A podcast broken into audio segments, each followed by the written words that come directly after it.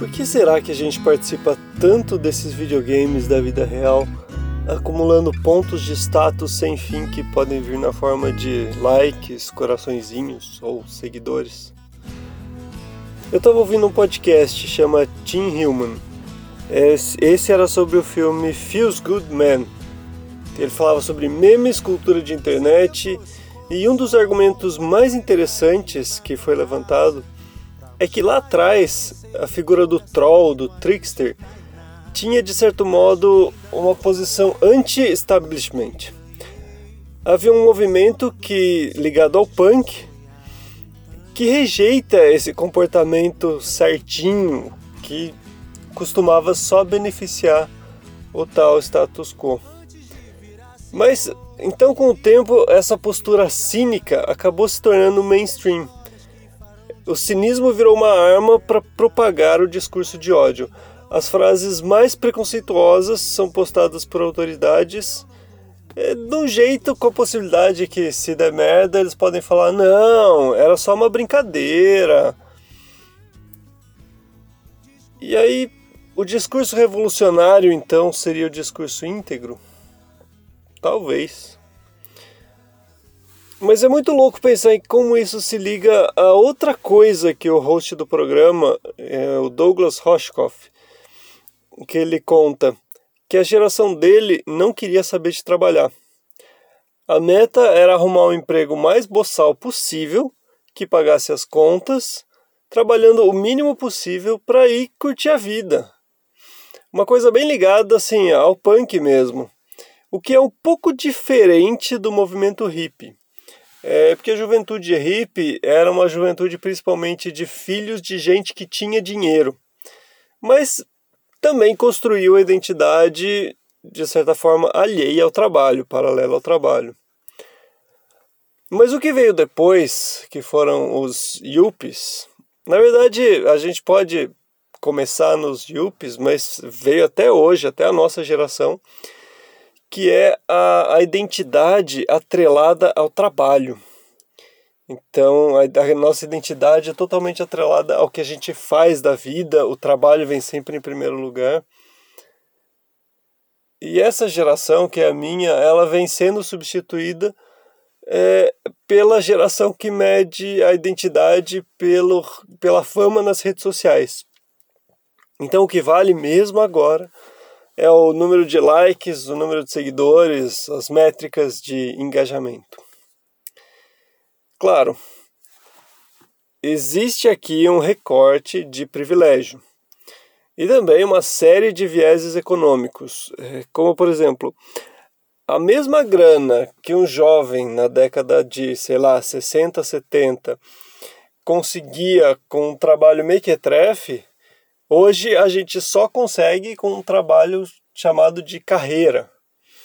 Então, o que eu quero dizer é que a gente trabalha muito mais só para bancar o mínimo.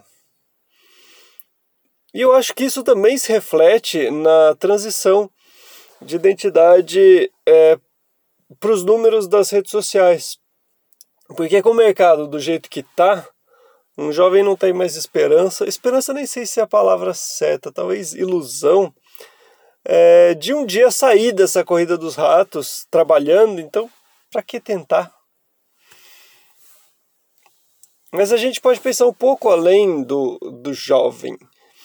É, essa coisa de aumentar os números tomou as pessoas de todas as idades, bem-sucedidas na carreira ou não. É, se você parar para pensar, é um absurdo o, o que se gasta em bots para inflar esses números. Ou então que pessoas que você conhece que são tranquilas, moderadas, invistam em posts polêmicos só para chamar atenção. É, o que talvez seja uma versão contemporânea de comprar um carrão, colocar um som potente, um monte de LED e sair aí por pelo rolê como se você fosse uma árvore de Natal. A gente não precisa jogar esse videogame dos likes. Ninguém está obrigando a gente. Então por que será que a gente faz parte dessa loucura? E eu sei que não tem uma resposta simplista. Até porque busca por reconhecimento é uma das buscas primordiais como ser humano. Ah, ao lado da busca por segurança ou a busca da felicidade, a gente busca reconhecimento. Pensa naquela criança em cima do escorregador gritando: Pai, pai, pai, olha eu, pai, pai, pai, pai, olha. É a sua tia postando coisa que ela nem acredita, mas que ela sabe que dá like. É a mesma coisa.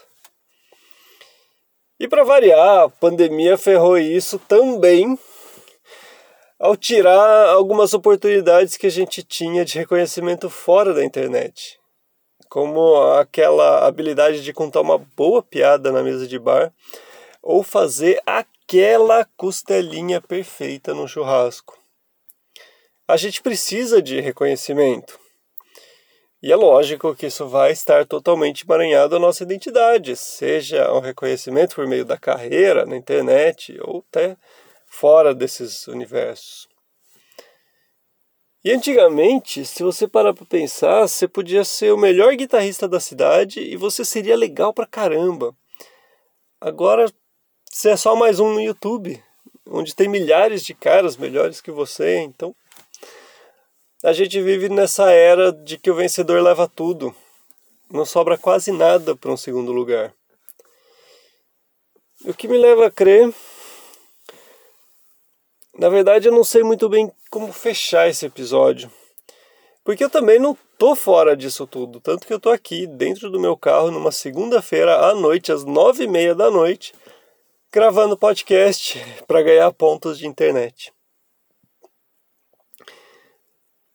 Mas isso é até uma coisa que eu estava conversando na, na terapia, que eu gosto de pensar em público, de estabelecer esse diálogo mental na frente de um público, ele seja real ou imaginário na minha cabeça.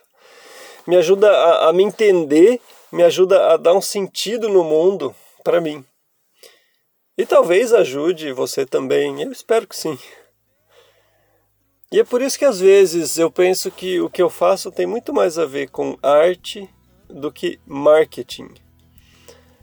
É, e é lógico, é sempre quase sempre a busca pelo reconhecimento que vai mover o artista, né? Então tá mais tá aí um final bonito. Enquanto a gente conseguir fazer as coisas é, porque elas são importantes pra gente, a gente fica bem. A gente precisa de mais conteúdo autoral, menos repost polêmico, mais conversa, menos like. Inclusive, falando nisso, se você curtiu esse episódio, curtiu o que eu faço aqui, deixe um comentário ou manda uma mensagem privada. Volta e meia alguém faz isso sobre alguma coisa que eu falo e nossa, me deixa feliz pra caramba e muito mais do que um punhado de like. Até porque já saíram altos papos de uma conversinha que começou num comentário, numa resposta. A música de hoje é Um Tanto, que é uma musiquinha gostosinha da banda Suricato. E se eu fosse como o sol, eu entraria na tua casa pra mostrar e aquecer o coração que não acredita em nada. Acho que ainda não ganhei tudo que rezei. Mas eu não durmo sem antes ter sonhado um tanto. Oh, oh. Eu não durmo sem antes ter sonhado tanto.